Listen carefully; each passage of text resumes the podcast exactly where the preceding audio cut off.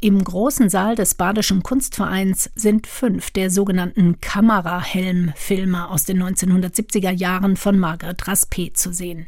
Immer im Bild die Hände der Künstlerin, wie sie geschäftig Gläser spülen, Sahne schlagen, Teig kneten oder einem Suppenhuhn die Füße abhacken. Keine netten Filmchen. Man sieht, dass diese Tätigkeiten schnell unter Zeitdruck und mit einer gewissen Aggressivität durchgeführt werden. Arbeiten, die lange Zeit den Alltag von Margret Raspe bestimmt haben. Dabei hatte sie in München und Berlin Kunst studiert, dann aber früh geheiratet und kurz hintereinander drei Kinder bekommen.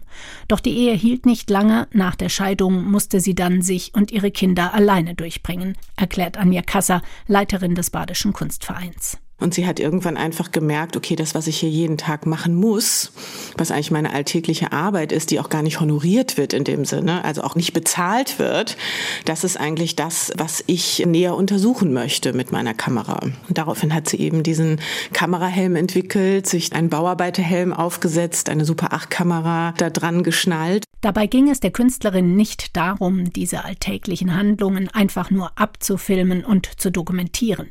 Ihr ging es um unsere Wahrnehmung, um das genaue Hinschauen. Was tun wir da eigentlich? Wie automatisiert werden solche Handlungen durchgeführt?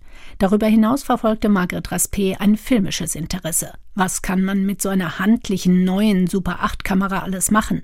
Was passiert, wenn die Kamera eng mit dem Körper verbunden ist, also alle Bewegungen des Kopfes mitmacht? Sie selbst würde mit Hilfe ihres Kamerahelms Subjekt und Objekt zugleich, also Filmende und Gefilmte. Und gleichzeitig ist natürlich immer ein politischer Impetus dabei. Also sie beschreibt sich ja nicht als Feministin, sondern sagt, ihr geht um das Frauenrecht. Also es, ihr geht es natürlich auch darum zu sagen, warum werden Frauen so behandelt? Sie können ihre Kunst nicht mehr machen, sie sind alleinerziehend und wie schaffe ich das beides irgendwie unter einen Hut zu bringen, aber natürlich auch die Gesellschaft wach zu rütteln, Margaret Raspe wollte die Aufmerksamkeit mit ihren künstlerischen Arbeiten noch auf ein weiteres Thema lenken, den Umweltschutz.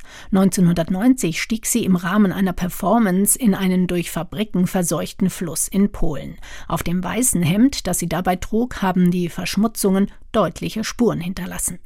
In ihren künstlerischen Installationen verwendet Margret Raspe immer wieder Material aus der Natur, besonders gerne archaische Stoffe wie rohe Schafwolle und Bienenwaben, so zum Beispiel in der Installation Fernsehfrühstück. Um einen alten Tisch stehen vier Stühle und auf der weißen Tischdecke stehen an jedem Platz vier kleine Fernsehmonitore, vor die große Bienenwabenplatten montiert sind. Sie interessiert sich dafür, wie kann Natur und Technik eigentlich zusammengehen. Und sie sieht in dieser ja wirklich auch sehr akkuraten Struktur dieser Bienenwaben eine deutliche Übereinstimmung mit zum Beispiel Pixeln. Und so schauen wir eigentlich durch die Pixel der Bienen auf die Pixel des Fernsehens. Die Kamerahelmfilme von Margret Raspe wurden zwar in den 1970er Jahren von der internationalen Kunstszene wahrgenommen und werden in der Deutschen Kinemathek, dem Museum für Film und Fernsehen, aufbewahrt, aber der große Durchbruch ist Margret Raspe bisher verwehrt geblieben. Die Leiterin des Badischen Kunstvereins Anja Kasser freut sich deswegen umso mehr, dass sie die Retrospektive vom Haus am Waldsee aus Berlin übernehmen konnte und somit dafür sorgen kann, dass das Werk der Künstlerin Margret Raspe nun auch im Südwesten einer breiteren Öffentlichkeit zugänglich wird.